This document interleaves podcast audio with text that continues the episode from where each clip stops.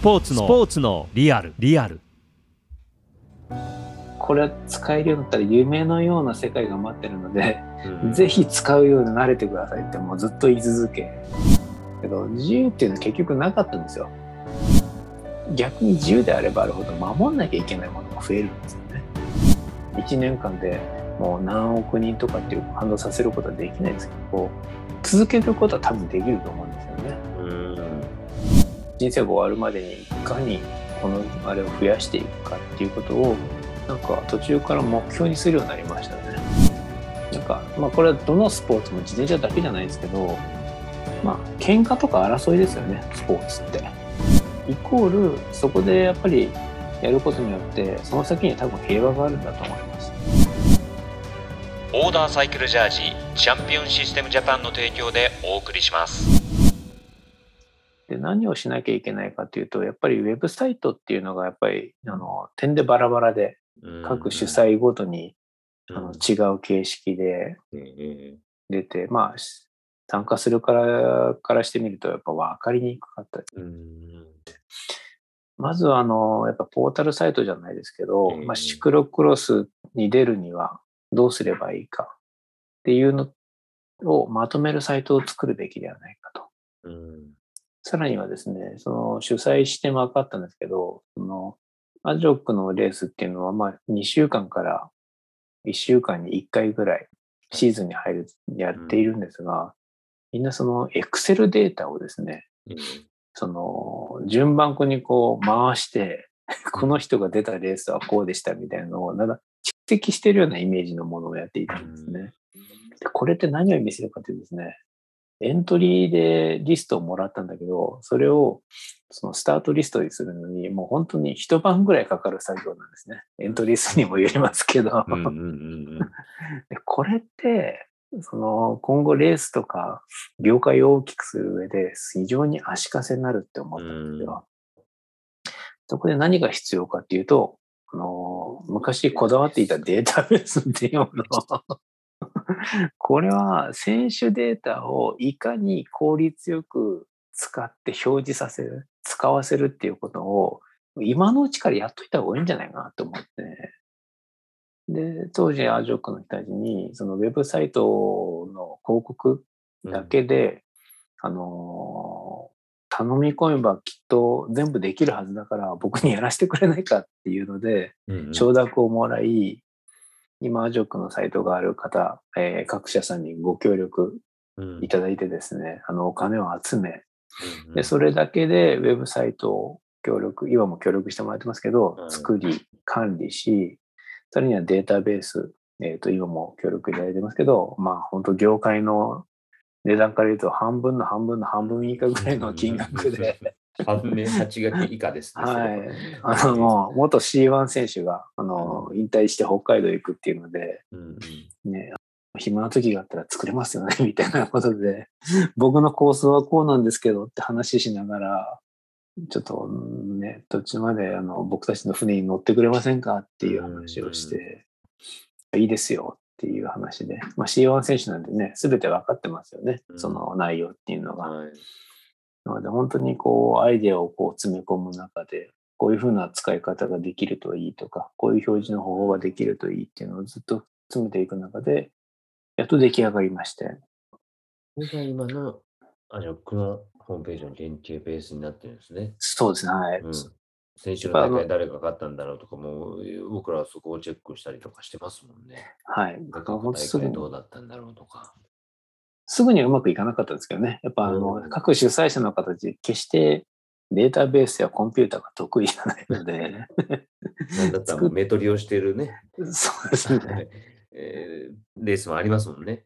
はい。うんもう皆さんにあの、これは使えるようになったら夢のような世界が待ってるので、うんぜひ使うように慣れてくださいってもうずっと言い続け、うんうん3年後ぐらいにだんだんこう、知識っていうのはこう、はい全国に渡っていき、各主催者が使えるようになり、データの反映からエントリーリストの作成まですぐにできるようになったっていうのが今のアジョックのベースになってますね。そういうことだったんですね。亀木さんのアジョックとの関わり方っていうのはね。そうですね。そこからもう本当に皆さん、あのね、私広報も担当してますけど、うんうん事務局のあの影山さんもしっかりはい、非常にこう動きが良くなり、理事の方々もちょっといろいろ、あの変わったりしてますけど、若返りとかうん。私たちも含めて、うん。今非常にあの活発な意見の中、まあ、いい体制で、あの、アジョック自身は進めているのかなって思ってますね。うん。もう、もうすっかりイベントオーガナイザー、大会成功請負人的な 立ち位置ですよね。そう、そうでもないですけいやいや、そうでしょど、う んまあ、まだまだ、まだまだですよ。これで、シクロクロス東京は一旦お休み、会場の都合もあって一旦お休み。それに代わって立ち上がったのが稲荷クロスも。そうですね。シ幕張シクロクロスはあ継続しっかりとして、えー11月今年も第一週ですね。そうですね書いてありま。すね。うん。あかりはあの、千葉シクロクロスに、あの、移管しましたけどね。うんうん、あ、そうかそうかそうか。運営を運営自体ははいうんうんうんうんまあ、ちょっとお手伝いはしてますけど、うんこのイベントをやろうと思い始めた時と、もう思い始めたのが、ですか2011年ぐらいですよね。となるともう10年経ってますよね。しましたね。ねそのイベント事業を立ち上げた時の気持ちと、10年やって大きな変化ってもちろんあると思うんですけども。はい。まあ、そうですね。うんあの、まあ、最初は先ほども言ったように、うんあの、イベントがどうやったらマネタイズできるか。うんで、さらにはその、選手。うんまあ、選手って言っても、何がしたかったかと、やっぱり子供とか若者が憧れるスポーツにしていきたいっていうのがう、ん。やっぱり夢だったですね。うん。自分がそうだったので、うん。それやっぱそれが叶わない世界ってなんか面白くないし、はいそれができる年代って僕たちの年代からじゃないですか。はい。だったら僕たちの役目だし、でさらにはあの僕のあの目標みたいな、人生の目標、あの、自由とか、うん ビッグになろうって話があったと思うんですけど、うんありましたね、自由。はい けど自由っていうのは結局なかったんですよ。なかったですか？なかったですね。あのこれ結論から自。由は見つからなかったんですね。はい。あの、自由っていうのは基本的にあの存在しないんじゃないかなって僕思い始めたんですよ。それはいつ頃に？か、もう日本一周終わったあたりから毎日自由だったので、ああの 自由を経験、経験、あの、その、もちろん外国に行くときも別に仕事もしてなかったし、うんうん自由って言えば自由だ、はい、自由だったじゃないですか。はい。でも自由ってなんか、逆に自由であればあるほど守んなきゃいけないものが増えるんですよね。要は一人なので、うんまあ、うん敵から守んなきゃいけない。今日のご飯をうん考えなきゃいけないとか、ははい寒さから守らなきゃいけないって結局守る方が多くなっちゃうんですよ。うん。で、人間っていう生き物はどうやら、やっぱり人と関わって、うん。人と生きることによって、ある程度の自由っていうもの、それには守らなきゃいけないことも出てくるじゃないですか。はい。もうこれは、あの、お互い共存するものじゃないかなって思い始め、じゃあ何が自由で、その、楽しいのかっていうと、やっぱり、こう、人と生きていくことなんじゃないかな。要は会社っていうものがあって、仲間がいて、それで初めて自由になれるって思い始めたんですよ。うんそれが多分会社を作ったり、その運営したり、そのする多分きっかけになってると思うんですよね。うんそれが本当自由のこの形なんじゃないかなって思いましたね。人と関わらずして、自分一人で自由を求めるなんて無理だっていうこと。そうです。そうです。まあそれは野生の動物レベルですよね。それができるのは。うんまあ、野生の動物も、まあブレますからね。うん、そうなんですね。自由は、はなかったわけじゃないですけども、自由とはというその存在の意義というのに最終的に行き着くわけですよね。そうですね。今度はその大きなことをやってやろうというその大きなことっていう部分はすべて、あの、それぞれの時代に、安倍さんがやってきたことは大きなことだと思うんですけども、これは成し遂げたでしょうんと、それも、実はまだまだで、大きなことって結局自分の中でもなんかわからないじゃないですか。う。わからなくなってきちゃった。はい。でも、なんか、結局、僕たちのやってることって、はい。いつの時もそうなんですけど、えやっぱり感動してもらうことっていうことが、その人の、その、まあ、ことなんじゃないかなって思うんですーよね。うんうんどんだけ人を感動させられたかっていうのを結構周りを冷静にしてみると、うん冷静に見ると、うんやっぱり僕の周りで言うとプロ選手なんかやっぱり一番大きく映るんですけど、うんうん。先ほど言ったあのベルナール・イノーとか、はい。その後出てきたランス・アームストロングとか、は非常に感動を与え、それもやっぱ数年にわたりいうん。やってきた。最近で言うと、その、やっぱりああの、アーティストとかそういった人たちっていうのは、一瞬で何万人人たちを感動させるじゃないですか。えーなんかやっぱりそういうのって、商品とかもそうですし、商品使った時に感動する人もいますよね。はい。なので配送だって感動するときは、やっぱり早かったねとか便利だねっていうところで感動する。これを、まあ僕はもうあの、こういう人生なので、一瞬で何万人とか、うん一年間でもう何億人とかっていう感動させることはできないですけど、続けることは多分できると思うんですよね。うんなので、あの、終わるまでに、人生が終わるまでにいかにこのあれを増やしていくかっていうことを、なんか途中から目標にするようになりましたね。人生をかけて感動を届けるですよ。そうですね。安倍治療師。なんで、こう、イベントなんかすごいこう、言葉にして発してくれるので、すごい感動したって言ってくれるので、うんはい、すごいこう、楽しい仕事と僕の中では捉えていて、なんで最初作った時はあんまそういうふうに考えてなかったんですけど、だんだんそれがこう、目的というか、えー本当にアマチュア選手からプロ選手まで参加する中で、それぞれに良かったとか感動したとか、よかあの思えてもらえるようなものっていうのを作ろうというふうに思い始めましたね。何でできるかわかんないですけどね。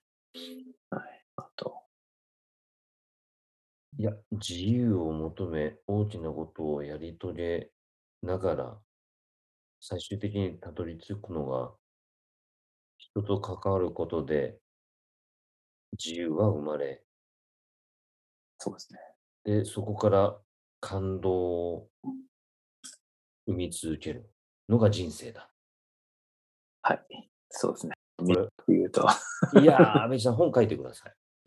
いや、本書けないです。書けますこんなね。、こんな。次の安倍さんの夢、その感動を与え続ける、まあ、提供し続けるっていうのが一つ大きなイベント事業としての目標、夢。ただ、まだその、なんでしょうね、ご存知通り、その自転車競技ってやっぱまだマイナー競技じゃないですか。ここれでもね、僕いつもそのマイナーメジャーっていうのは誰がどの線引きで決めるんだろうっ て確かに。思う、ふと思う時があって。いや、僕にとってはメジャーだ。あなたにとってはもしかしたらマイナーかもしれない。でもその、難しいですよね。そのマイナーうなん方の中でメジャーにしてもらうための何かいろんなあのできることがあるのかなとは思いますけども。そうですね。まあ、うんマイメジャー化って言ったら確かに本当にマイナーな、なんか、こんなのあったんだっていうのに比べるとメジャーかもしれないですけど、って言ってもまだやはりあのね、その、先ほど言ったように、じゃあ子供たちは高校になって、この競技のプロ選手を目指したいっていう環境になってるかっていうと、僕はまだまだ程遠いと思うんですね。うんやっぱりその野球とかサッカーとかもちろんのこと、やっぱそこそこできているスポーツっていうのはたくさんあって、ねやっぱそこには本当に感動がたくさんあるので、これを作っていきたいなっていうのはやっぱりあるんですけど、なかなかそこにたどり着かない。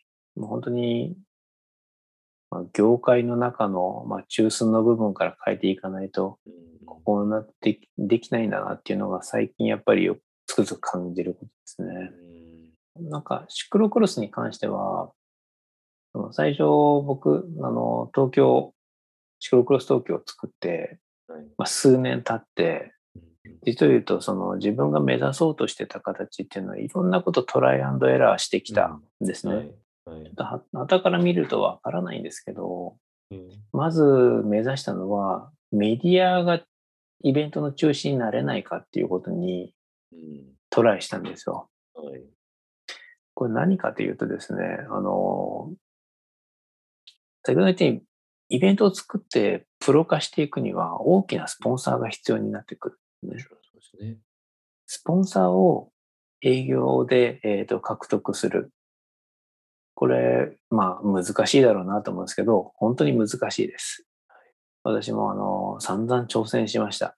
うんた、だ、その、私はただの主催者であって、うんイベントのスポンサーををしたいなって思う、興味があるなっていう人たちからしてみると、ただの物好きにしか見えないんでしょうね、きっと。うんその世界のことは詳しいですよ。はい。じゃあ、マーケットの中でどんだけ影響を作れますか？私たちの商品のことをどんだけアピールしますかっていうことに関しては、ただの素人か。うんで、思ったのが、やはりメディアの方たちっていうのは、独自の看板を持ってるんですよ。どの会社さんも。うんということは、やはり、その方たちが営業し、うん。その会計責任というか、主催である部分の一番大きなところですけど、うん。そこの責任を担うことによって、うん。爆発的な、その要素が出来上がるんじゃないかなって思ってた。んで先ほど言ったテレビ大阪さんからつながるテレビ東京さん、2年ほど、えっ、と、えっ、と、あれ、共催でしたね。そうですね、共済。はい。共催で入っていただいて、うんうんえっ、と、まあ、もちろん、あの、スポーツを多く手掛けているテレビ局なので、はい。やはり、あの、テレビ大阪さんの紹介で入ったんですけど、結構いいのかなと思ったんですが、うんやはり自転車競技に対する壁って非常に大きかったんですね。ああ、そうなんですね。はい。その、やっぱり、儲かる事業と儲からない事業と、やっぱり出てくるので、はいスケートとかゴルフとか卓球とか、そうですね。はいどうしてもその順番的に後回しになってしまう。なかなか、まあ僕の大会のレベルが低かったのかもしれないですし、なかなか売りネタとしてはうま面白くなかったのかもしれないですけど、うまくいかなかったんですね。で、一回やめてもらって、その後あの J スポーツさんと。で、J スポーツさんはあのご存知スポーツ専門なので、えやっぱりここはもしかしたらできるかもしれないと思い、もちろん非常に協力していただき、えっ、と、協力という形で、まあ、ライブ中継っていうのを初めて。そうでしたね。はい。これはもうあのネットだけですけど、はい。オンデマンドだけだったんですが、ええ多分シクロクロスっていうのを当時カメラ10箇所ですね。まあ、予備も含めて20台ぐらいあったらしいですけど、うんちゃんとスイッチングも用意して、あの結構迫力のある、本当に皆さんの打ち合わせする中で、この人たちプロフェッショナルだなって思う瞬間も たくさんある。本当にこだわりがすごすぎて。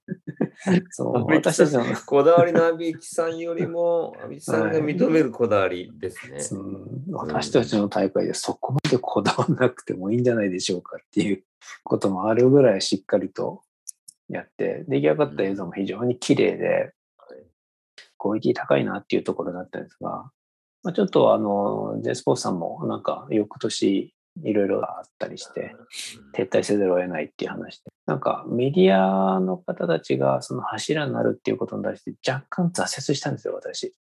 おこんこんだけアプローチしても、彼らもやっぱり成し遂げることができなかった。うんきっといろんな要因はあると思うんですけど、ただ、今でもそこはなんか間違ってないのかなってうん、ちょっと、はい。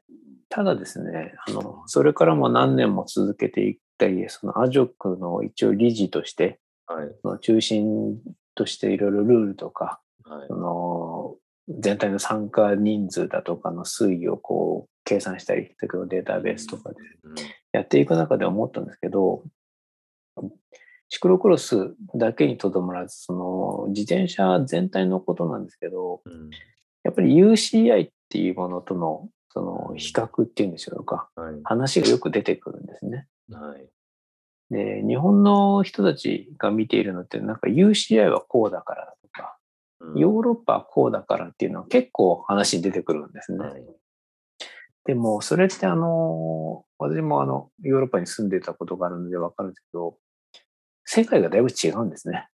うーん。うんうんうん。あの、ヨーロッパの人は確かに速くてすごいです。はい。でも、レベルが違うっていうのは、あの、まずはその、選手を作る体制が全然違う、まず一つあるんですね。あともう一つは、そのマーケットが大きいっていうことなんですよ。うーん。テレビを見てて、平日でもテレビをつければロードレースがやっている。ね。はいまあ、ここがまず大きく違うところで、うん要は、その、関わる人たち、見て楽しむ人たちっていうものが、比率が全く違うんですね。うん。まあ、いわゆる分母と呼ばれる部分なんでしょうかね。そうですね。うんその、決して彼らは自転車競技のロードレースにも乗ったことなければ、うんうん。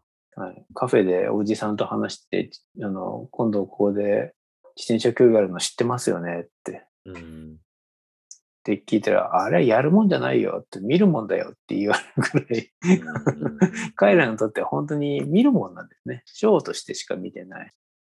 リエージュバストリエージュだったら一回見に行った時に、なんかいろいろこう、設営のところとか見に行ったことがあるんですけど、やっぱりもうみんなどちらかというと、非日常を見たいがために、ロードレースを見てるっていうところなんですね。うんじゃあ、かたや僕たちがそういう環境になるかっていうと、まあ、急にはまずならないですよね。そうですよね。もうはい100年かけて築き上げた、はいその文化、世界観を非日常として楽しむファン。それをそっくりそのまま日本に持ってこようというのが、方が難しいですもんね。まずどう日本難しいバージョンに置き換えていくかですよね。そうなんですよ。そこで、うんあのーまあ先ほど言ったアーランス・アームストロングだとか、うん。あの、オーストラリアは、誰、名前が出てくるんですね。カデル・エヴァンスか。うん。はい。あの、自転、ともに自転車後進国なんですよ。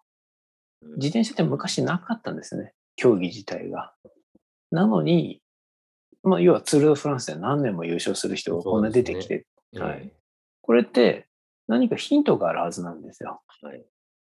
それは何かなと思って、やっぱり、あの、シクロクロスの業界でアメリカ人たちと、先のティム・ジョンソンとかも含めて、やっぱり関わる機会が多くなる中で、まあ、視察も行ったりとかしたことあるんですね。何をやってるのかなっていうとですね、やっぱ参加者を増やそうとしてるんですよ。うんやる人を増やせばいいんじゃないかっていう考え方なんでしょうね。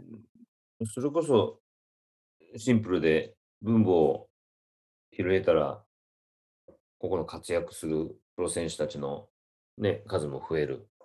そうですね。まあ、単純なことなのかもしれないですね。一番それが難しいですよね、参加者を増やすっていうのが。そうですね。ただ、その参加者を増やすっていうのは、選手層を厚くするっていうのも一つなんですけど、うんうん。あの、利害関係者を増やすっていうことに多分で、すね。求めてるうん。はい。要は、先ほど言ったようにテレビを見る人、うん、カフェでお茶を飲みながら自転車競技を楽しむ人っっていうの、が絶対的に少ないじゃないですか。うんまだ。じゃあ、参加してもらえばいいじゃないかっていう話なんですよね。なので、アメリカでは、あの、私たちシクロクロス UCI 最大多分10試合ぐらい年間やってたと思うんですけど、アメリカで48とか50近い UCI レースをやってたんですね。今はちょっとわかんないですけど、ではそんだけまず UCI レースっていうもの、メジャーレースっていうのを増やす中で、ローカルもたくさんやっているんですね。うんでも、あの、何がすごいかっていうと、1試合あたりのレースの参加人数がすごいんです。うんはいもうあの、本当に小さいレースでもたくさん出てますし、数も多いし、さらには UCI レース、ワールドカップも2戦やって、さらにはあの、今度の世界戦はまたアメリカ、2回目なんですけど、うんうん世界戦もやるレベルなんですよ、アメリカっていうのは。んんこれヨーロッパの競技なのに、こう、そうですね。すごいですよね。うんでも、彼らのお金の集め方って、例えばワールドカップの一戦で言うと、えっ、と、ゴー、あの、アイオワの方でやってる、えっ、と、ジングルクロスっていうやつがあるんですが、これを見に行っていろいろこう、うんチェックしたんですけど、はい。まず UCI が3日間、えっ、と、UCI2、えーで、ワールドカップ、で、最後 UCI1 だったような気がしますが、要はそんな形で3日間とも UCI やるんですけど、それの、あの、前の方はもうアマチュアのレーサーがはい。ものすごい数うん出てるんですね。それはもう、その人たちが言ってるけど、多分1万近い参加人数。で、それには、あの、サイクリングとかも含めて、うん。あの、多分ティム・ジョンソンのサイクリングみたいな形に多分2、300人とか出てるんでしょうかね。うん。はい。そういった形で参加料をもとにかく集めるんですよ。うん。はい、で、そうすると、やる人も自然と全国で増えてくるじゃないですか。はい。で大会自体も3日間ワールドカップも含めた UCI レースをやっても、きっとプラスが出るぐらい、ペイができるぐらいのうん。参加料、さらにはスポンサーも、あのーフォルクスワーゲンだったかな？なんかでかいところがついてたりとか、すごいしっかりそこを集め、層を増やし、それできっとその自転車業界っていうものを大きくしていってるんじゃないかなと思うんですね。うんうん。なので、多分私たち、ね、あの、急に、その、ね、今あの JCL だとか、まあ、ずいぶん前からやってる TOJ とかっていうのを、プロレースっていうのもありますけど、もしかしたらもっともっと参加者数、やる人を増やす。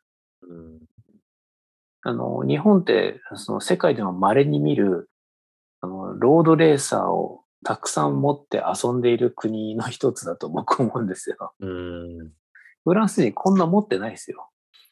うん、日本人はお金持ちだと思います、きっと。うんうんでこの人たちをどうやって楽しませるかっていうことに、今後あの何年も努力してうん。やっていけば、もしかしたら、えっ、と、そういった私たち主催者のその体力とか組織っていうのが強くなるじゃないですか。えさらにはその交代連とか学連っていうのが、あの、やっぱりあまり今のところオリンピックがない関係で強くない中で、うんやっぱ選手、参加層が増えていけば選手層も増えていくので、うんおのずとそこからの速い人っていうのが出てくるはずなんですよ。ね。すべてがそそうやってつながっていきますよね。はい。うんこの双方向を高めるためには、きっと参加型のイベントっていうのを、いかにこう、増やして巨大化していくかっていうことが、もしかしたらその CX 東京みたいな形で作った、僕は目指そうかなって思ったの、もしかしたら違うプロセスちょっと思っていうんて、その AJOCC の中では、どうやったら参加者数が増えるのかっていうことを、まずプライオリティの一番高いところに持って、それからそのトップオブトップを作る作業、カテゴリー分けだったりとか、えーとそういったことを進めていくべきなんじゃないかっていうことをよく、うん。あのー話をしてますね。うんなんで、今後の目標はどうやったらその感動を大きく作るかっていうのは多分、やる人を増やす。やる人を増やす。はい。っていうふうに、その、東京の挫折の中で覚えたうんものっていうのは多分そこなのかなっていうふうに思ってますね。やる人を増やす中で、そういうやってみようかなと思っている人たちに向けて、自転車の最大の魅力とか、あレースの最大の魅力って、安倍さんはどこに？あ。それ、永遠のテーマなんですよ永ね。遠のテーマですよね。はい。なんで僕自転車進めるんだろうって、うん。よく思うんですよ。僕も安倍さんといろんなお話を今まで、あの、ほとんどオフですけども、オフトークで、今回は全てオントークで、もうほとんどこれね、あの編集する必要がないぐらい、全部聞いてほしい。中で、えーふとそれを言葉にして表すと、安倍さん、どんな言葉で表現してくれるんだろう。増やすためにも、レースの魅力とか自転車の魅力って。まず、あの、レースの魅力っていうのは、やっぱその、ダイナミズムっていうんでしょうかね。うん。その、本当に複雑だけど、うん。その中にその迫力があるというか、えあの、なんでしょうね。なんか、まあこれはどのスポーツも自転車だけじゃないですけどー、うんまあ喧嘩とか争いですよね、スポーツって。うんそうですね。はいうんイコール、そこでやっぱりやることによって、その先に多分平和があるんだと思います。それが、はい。それがあるから多分スポーツをするんじゃないかなって、いつも思いますね。やっぱり、なんかレースした後ってスッキリするじゃないですか。はい人間って。これが 誰かとの戦いでもそうですし、自分との戦いであったとしても、心が穏やかになれる穏やかにな一つ。平和なんですね。なので、スポーツっていうのはきっとね、ずっと続くだろうし、そうですね。なんかそこは本当にね、皆さん体験して、自分なりのやり方でいいと思うんですよね。うんうん自分なりのカテゴリーですし、先ほど冒頭に言ったトライアスロンなんかもまとめて、僕だけの、僕だけのはい目標の中を突き進むようなスポーツで。なんかそういうところがまずスポーツ、レースの魅力なんじゃないかなと思いますね。とにかく真剣勝負をしして、その後に訪れる平和、穏やかな気持ちがあるからレースは面白い。見てる方もやってる方も。そうですね。感動をもらって、まあ、やった気分というんでしょうかね。そうですあよ。味わわさせてくれるのはやっぱりスポーツなので、自転車になんで乗るかを、なんでだろうね。僕なんか、わかんないですよね、これね。なんか、僕今35年ぐらい自転車乗ってるんですよね。でも、通勤してるだけでも楽しいんですよね。僕なんか、ここは自由なんじゃないですか？何ですかね。なんか帰って玄関で、誰もいないのに、ああの今日も楽しかったなーって言って帰っちゃうらしいんですよ。僕、妻に、あんたおかしいねって言われて。ただ夜中自転車で走ってるだけなんで。そこは自由を自由を求めてるんですかね。なるんでしょうね。はいなんか多分あれじゃないですかね。自転車って移動できるから楽しいんじゃないですかね。なんか移動となんか自由とか楽しさってなんか似たようなもんなのかなっていつも思いますね。自力で移動できる最速の手段。自分。はい。最速の手段。うんそこに限るんじゃないかなって。もちろん自転車、その機械とシンクロするイメージだと、いろんなね、体の使い方だとか、気持ちの上がり方とかって確かに細かいところありますけどね。ある意味全てが自分次第じゃないですか。ね、努力は自分で。そうね。自分で踏めば進むし、踏まなかったら速度が落ちるし。うまく使わないとコーナーは曲がれないし、さっきのバリバリ伝説じゃないですけど、そこに戻ってくる。はい。路面との接地感だとかっていうのは本当に心地いいですし、グリップしてるといいなって思うぐらいだな。そういうとこなんでしょうね。これ永遠にわからないですね。なんで楽しいのか。だから永遠にわからないから、もしかすると35年続い、安倍さんは35年だから続いているのかもしれないですね。これ分かっちゃうと安倍さんのような話の中でいくと、おそらく違う乗り物に乗っちゃうんでしょうね。そうかもしれないですね。まあ、永遠にわからないかもしれないですね。分かったら教えてください、今度分かった会場で。そうですね。ありがとうございます。はい。ではすみません。また会場でお会いしましょう。お願いします。楽しみにしてます。はい。